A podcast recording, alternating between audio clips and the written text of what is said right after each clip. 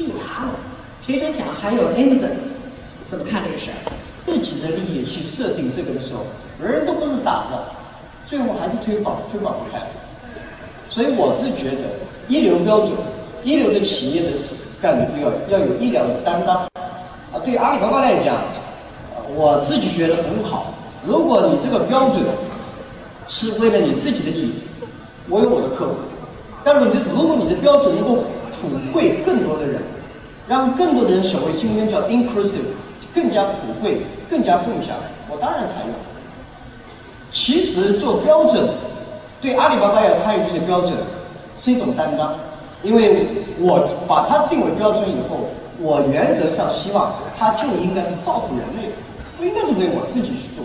如果为了我自己去做的话，那是上世纪的思想为主义。你说标准更多的是一种壁垒，还是说更多的是一种让大家能够登上来的一个阶梯？首先应该是让大家登上来这个阶梯，应该以这个出发点。如果你今天还依旧在新一轮的全球化，我是这么觉得，就世界正在从全球化，也是我想给这三朋友们这个交流的一些想法。过去的全球化。只停留在六万家大企业。过去的全球化是发达国家的全球化，是大企业的全球化，所以它原则上在全世界各地掠夺资源、掠夺低成本以及用低的这个劳动力，导致于今天全球化全世界都在反对。这一轮的全球化，如果我们讲“一带一路”是由中国发动的。发展中国家的全球化，应该是为全人类去谋福，为当地创造就业、创造税收。所以，只有这样的思考，你才有可能在这一轮全球化中获益。你如果是这么种思考的情况下，你制定的标准应该是让每个人都受益。如果你想为自己受益，今天的世界很难流行。好，我们当从之所以谈到标准，就是希望我们现在我们中国的经济发展到的水平，刚才通过张主席也看到了，我们不得不跟随一些标准。你比如说浙商乃至中国的商人想融入世界，我们先别说制定标准，我们先学习标准，跟随标准，然后才能超越标准乃至制定标准。这个路径应当是什么？作为一个浙江的，呃，对也不对，有些地方我们要学习。要根据标准，你不要老是想办法。我我这个要要破坏标准，创造个新的标准。有些标准已经很不错，根本。但有些领域，比方说电子商务，比方说我们的社交网络，比方说我们的整个互联网，很多东西没有标准，那你就可以去创造。没不一定一定是去学习、思考、模仿、超越。事实上来讲，我们对未来所有东西都去思考未来。啊，对阿里巴巴来讲。我们是花很多时间思考，十年、二十年以后，人类社会、商业活动、中小企业、跨境贸易、消费者，他会有什么样的需求，碰上什么样的困难？我们今天该做些什么事情？如果我们今天做出了成功的东西，很多人觉得，哎，这东西不错，是不是可以学习学习？你如果作为一个互联网这个商，就是电子商务的这么一个拓荒者来说，你前面是一片荒原，没有标准可言。可能你走的每一个脚印就是别人的标准。但是对于在座的很多实体的企业家来说，他们不得不遵从一些现有的标准。你给他们的结果是什么？所以要变革。所以我的觉得呢，在座每一个人多思考一个词，叫换道超车。很多人现在想弯道超车，我认为弯道超车成功的概率太低。弯道超车，第一违反交通规则，第二十超九番，第三你已经落后了弯道，人家高手怎么可能让你超过？这是想象。换道超车，在另外一个道上，在另外的思考角度上抓住下一步。其实做企业做任何一个领导者，就是造势、借势、顺势。造势是很难的，但是顺势而为、借势而为是很重要的。所以今天技术革命的大浪是远远出现一个巨大的势力，你接这个势。所以我觉得在制造业马上求要从原来的标准化到个性化。所以今天中午我跟王建主席啊在讨论这个事儿。浙江省有二十六万多家中小企业是搞制造业，对吧？所以他说怎么办？我们该怎么样帮助这些制造业转型升级，怎么帮助这些制造业这个在新的技术领域里面能够让他们活下来？我的看法可能比较反动，在二十六万家中小企业，只有六万张船票。还有二十万家企业，抓紧时间转型升级，抓紧时间挤进六万家，因为这个不是我们想帮你，你能就帮谁，是只有自己才能帮自己。听起来很残酷，原来有多少做做空调的，很多空调，现在空调剩了没几家企业。我们刚开始做互联网的时候，中国至少有一百万家互联网公司。今天做的好的就 BAT，做的二对不对？大概在十名十个左右，加起来做的真正做互联网做的好的没多少家。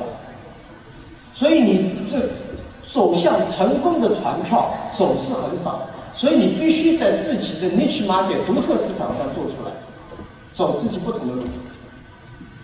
不一定每个企业都要成为阿里巴巴，不一定每个企业都能就是就阿里巴巴这帮人，就是我们这些人，同样这批人再做一遍，我们走不到今天。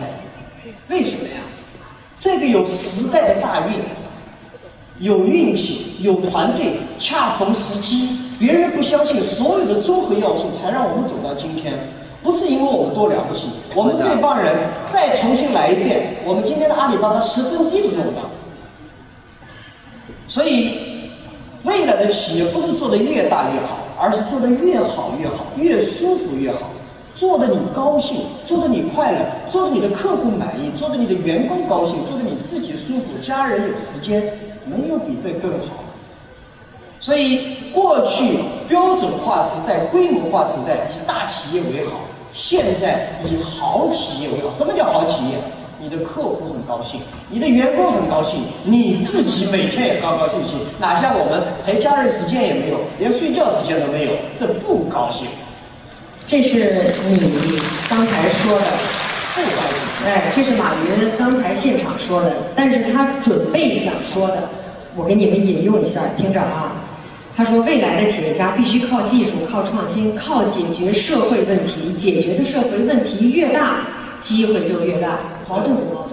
一方面他跟大家说，大家要高兴啊；另外一方面他自己说，我要解决社会问题，怎么解释？这样解决社会问题不能苦大仇深，我们是顺便解决了社会很多问题。顺便呀，顺便到后来开始变成，我认为这是我公司内部最近讲的特别多。阿里巴巴拥有了这么多的人才，这么多的现金。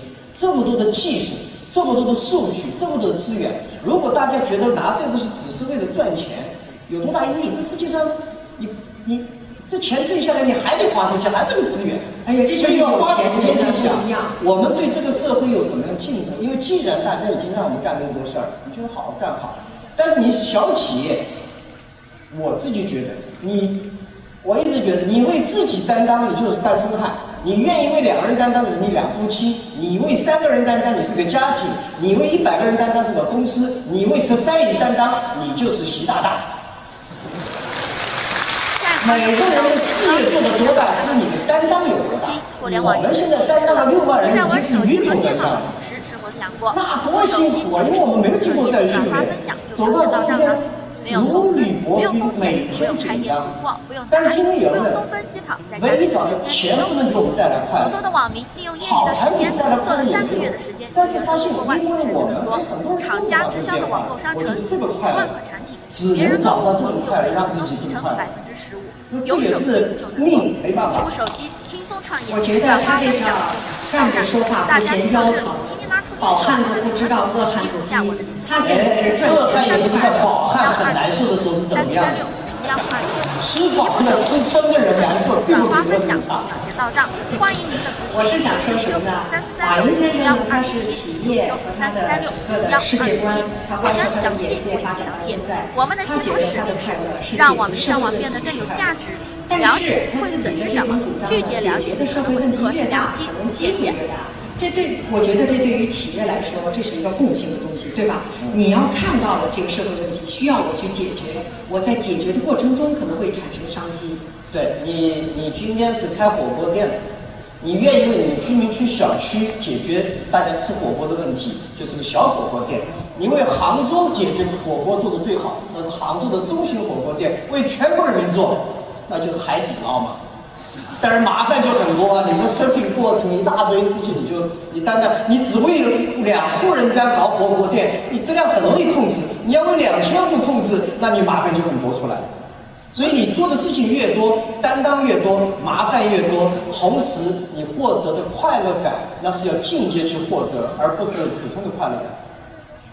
你如果普通快乐感，我一个月能够挣一百万，我很高兴。为啥是一个月挣一两百万的人啊，那是相当高兴。但是一个月挣一一二十亿的人，其实是很难受，因为这个钱已经不是你，你没法花了，你只是觉得拿回来以后，你又得去做事情。我怎么听着他浑身都是后悔啊？哎，我是说，我我很多人认为我好像最后悔的创创建了阿里巴巴，最后悔的，因为你没有跑到山顶上。就像我可以这么觉得，我走走访过很多爬过珠峰的人，人人都想爬珠峰，但是跑到七千七百米的时候，人人都后悔，我怎么那么傻跑上来？你以为那个风景更好？那时候更冷，更风险，根本看不到风景，下面全是白茫茫的一片。你这个时候问的是坚持往前走，还是往回来？绝大部分人选择了回来。而且在山脚下的人都很说：“哎，就没多少步就到了，干嘛不上去？”每前进一步都非常之艰辛。然后你回下来以后吹吹牛，哎呦，我去过山峰，其实一定很后悔。我是很后悔。我真的后悔，但没办法，选了这条路，我就把后悔当乐趣。谁让你选了呢？那你就直接走下去喽。而且关键还有几万人陪着你走。今天我们有这么多的这上去，我看看每个人都不容易。大有大的，我想说明的是，大有大的难，小有小的痛。但是如果你觉得有乐趣，如果你觉得有意义，继续走下去；如果觉得没意义，早点退休也不妨是坏事。这个我觉得倒是真的是土心土肺的一个劝告，就是每一个人他的追求、他的境界、他的努力都不一样，是，所以做到哪儿，这个度就是做到自己舒服为主。对。好，我再问你一个关于你自己企业的问题，就是你的互联网，刚才我说的标准化的问题。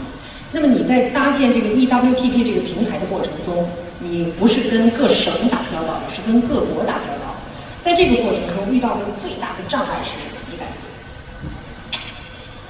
呃，最大的障碍呢，很多人讲，其实目前来讲也没有。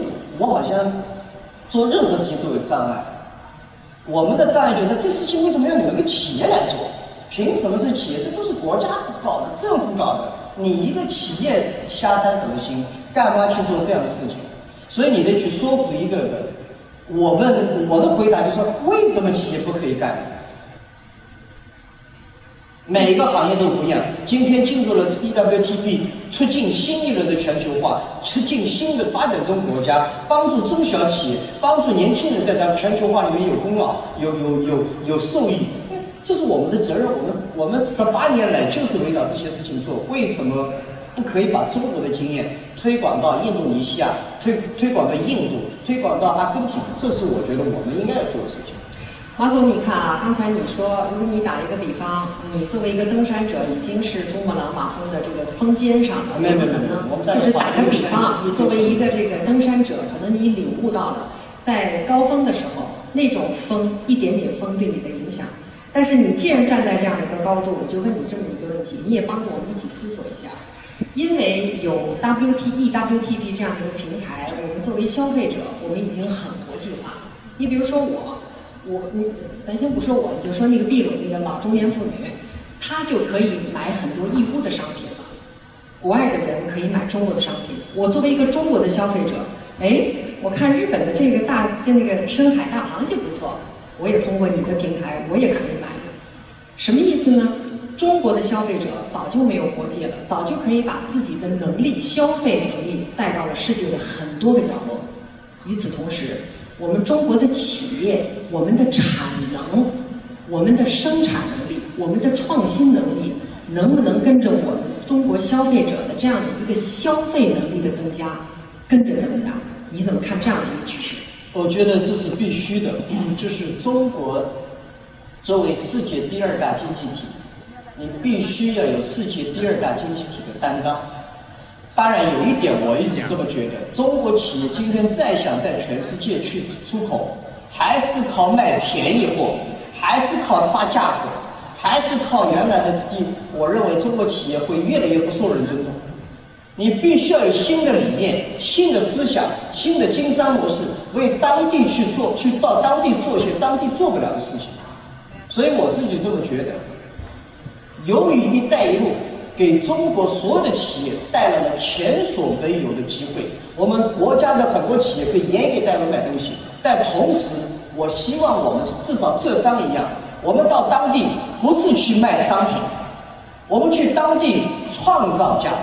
当地创造就业，当地创造税收，当地做别人做不到的事情，只有这样，我们赚的钱受人尊重。所以这个是我觉得我们面临的巨大的挑战，也是我们巨大的机会所在。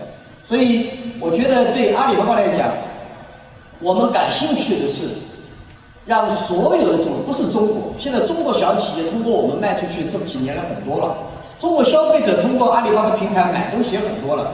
我们也希望帮秘鲁的中小企业卖货卖出去。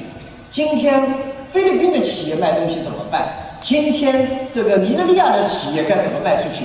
这个才是我觉得中国经济、中国电子商务对世界应该要有的贡献。所以我并不想说纯粹帮中国企业卖卖商品。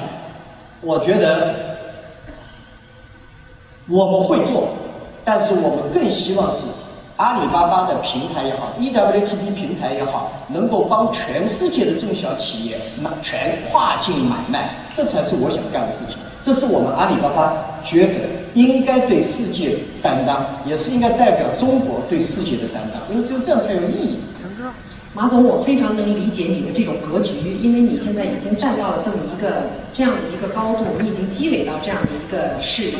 那么我们反过头来，我们站在台下的那些中小企业的浙商的角度想一想，我也想走出去，我也想赚这个整个世界的格局上，我也希望找到我的位置。在这种情况下，他不可能像您一样，我为了让当地人得利，虽然他嘴上也许会这么说，但是呢，他心里排在第一位的应该还是自己。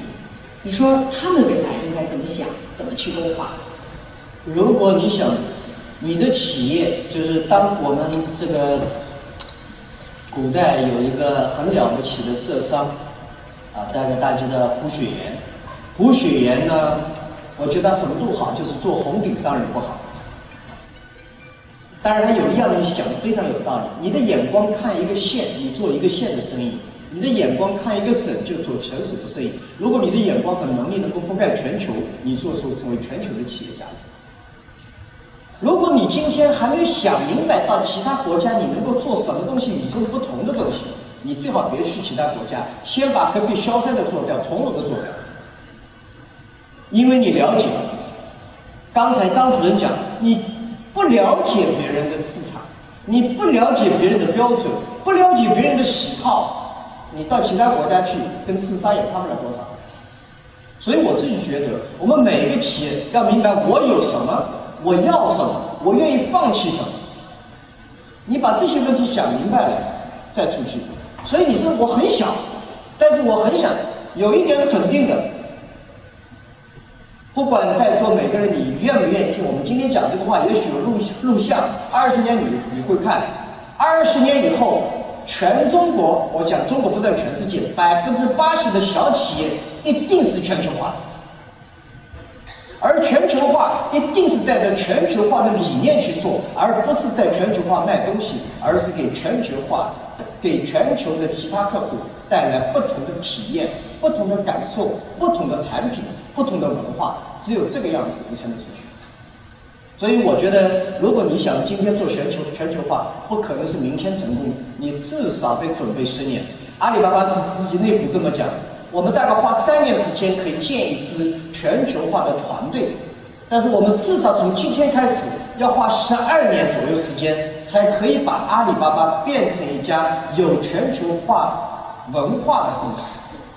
这个是一个漫长之路。做任何企业，尤其小企业，千万不要以为你明天就会成功。快速成功者必然快速灭亡，英文叫 easy come easy go。成长快的东西跑的也快，所以成长的快，中间付出的代价和积累和思考是一定要与众不同。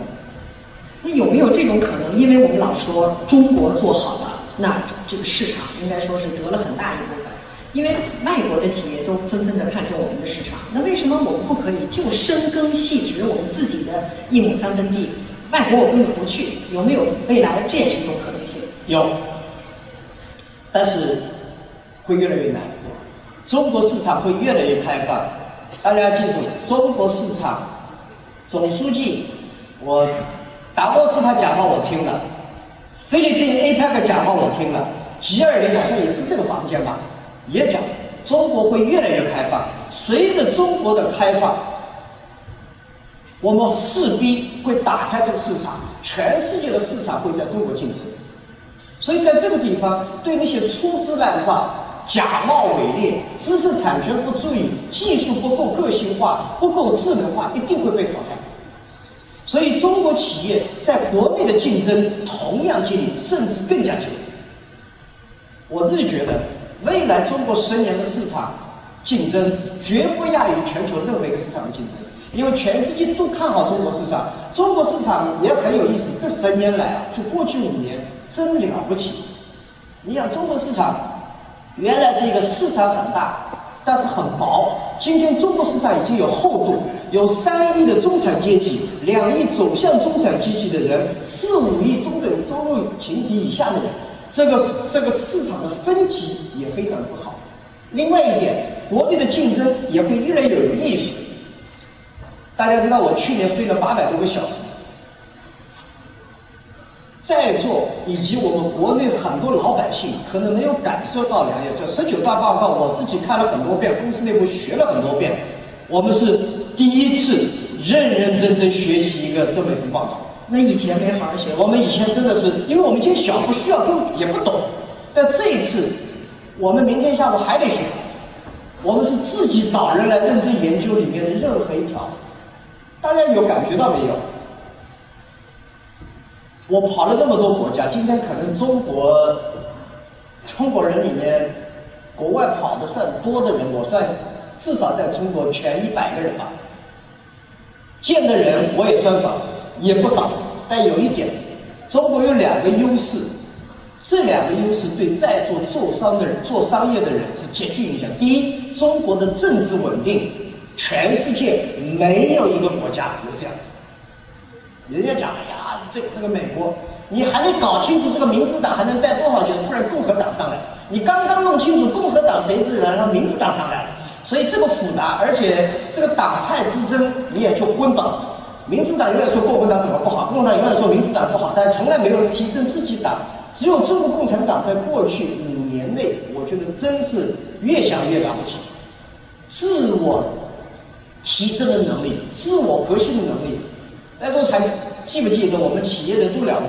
七八年前流最流行的话，反腐败不反腐败这个亡党啊，反腐败亡国。五年过去了，结果怎么样？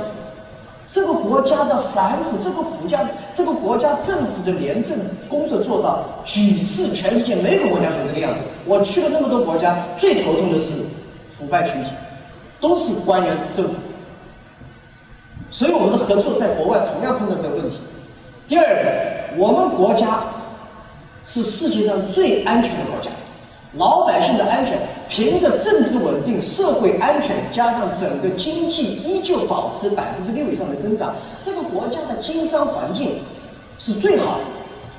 最好的经商环境一定会诞生绝大部分的商业群体，所以全世界也会越来越多。你想想看，你的挑战不小，你必须全球看问题。哪儿适合你做生意？当然有一点肯定的，你要想靠走老路子是没机会。你想再去通过现金去搞定某个领导，国外同样的机会。所有在门背后拉屎的东西一定会抽出来。呃，那刚才我们一直说浙江企业、浙江企业家要走出去，现在我觉得这个走出去啊，不见得是一种物理的走出去。我一定要到印度尼西亚去做生意，叫走出去。可能我深耕细植我门口的这个市场，这就叫走出去。哎，对，你看我们那个义乌很多企业，在国外根本没有人对呀，大批的非洲那个人跑到这里来进货，不是产品走出去，服务走出去，你至少这帮人走出去也一样。今天在淘宝上开店的人，刚刚才讲的阿里 Fresh、速达通那些企业根本就没到国外走过。那我在全世界，我在当联合国也在也在推一个叫做这个这个企业家签证，那鼓励小企业多出去看看，去走走，尝试尝试。所以不一定人一定要出去。很多企业说我已经全球化，我说什么全球化？他说国外有有两个工厂，有工厂不等于你全球化，有工厂只能证明你在海外有两个工厂而已。全球化也不一定要懂英文，人家说，马云你全球化你英文好，毛泽东不会讲英文，尼克松不会讲中文，两个人一九七二年做了全世界最了不起的全球化战略，中美建交。全球化很多人都这个，我相信我们在这儿鲁冠球，很遗憾去年鲁冠球冯根生没了，也是我们这上最大的牺牲。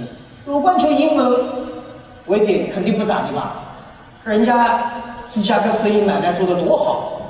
要美国生意做多好，每次到美国去，人家美国政府老是说：“哎呀，你们的外销搞得多好。”刚才那个哇哈哈，我我我就不相信中青会讲英文了。那会讲英文好还是不好？哎，讲英文当然好，不好我的意思不好也可以做，好当然不好。而且由于英文啊，大家记住，各位浙商，不管将来人工智能多了不起。翻译英文的翻译随时可以翻译，拿一个手机就可以翻译。我还是建议一定要让我们的孩子，让我们的孙子们学习其他一种语言，英文、法文都没问题。学习语言是一种文化，是一种尊重，是了解对方的文化更是。其实有的时候我们都听懂了他什么意思。这个老外经常讲，你们这个古语啊，我每个汉字都都认识，但是抽起来我就不知道什么意思。我有时候听听老外，有些他们老外聊天的时候，因为我毕竟不是美国出生的，英文再好表达还可以，听听听得懂。但是老外有时候开些玩笑，我根本不知道他们在笑什么，文化不了解。所以学习语言是对其他文化的热爱、尊重、理解。所以我自己觉得中国人了不起。中国过去三十年，我们巨大的改革的红一个呢，就是知识就是力量，教育，特别是语言。我在美国吹吹牛，有些老外对中国不服气。我讲一个例子，他们昏倒。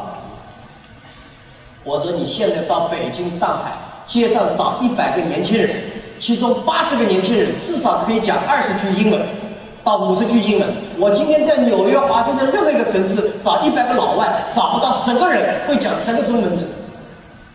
这就是我们学习的力量，我们中国人学习的能力、包容的能力，这才是我们今天。所以我觉得，在座我们的企业家们，不要去嫉妒，不要去去羡慕和仇恨别人的这个这个这个这产品啊、技术啊，去学习。仇恨只让我们蠢货无光，学习让我们进步。所以，这我我是这么想。今天的中国，今天的时代是最佳经商时代。我们不需要去毁落别人，我们不需要去搞定莫名其妙的关系。今天有几个巨大的机会，这个是精彩。第一，中国的政治稳定、社会稳定和经济发展；第二点，中国在国际上想解决是一带一路给大家带来的机会。国内打通供给侧改革、结构改革，国内的供给侧改革给我们每个人机会很大，在省内。杭州湾地区，我那天跟省长交流了，我他去动万科，我听的也是血脉喷张，我觉得这家机会太好。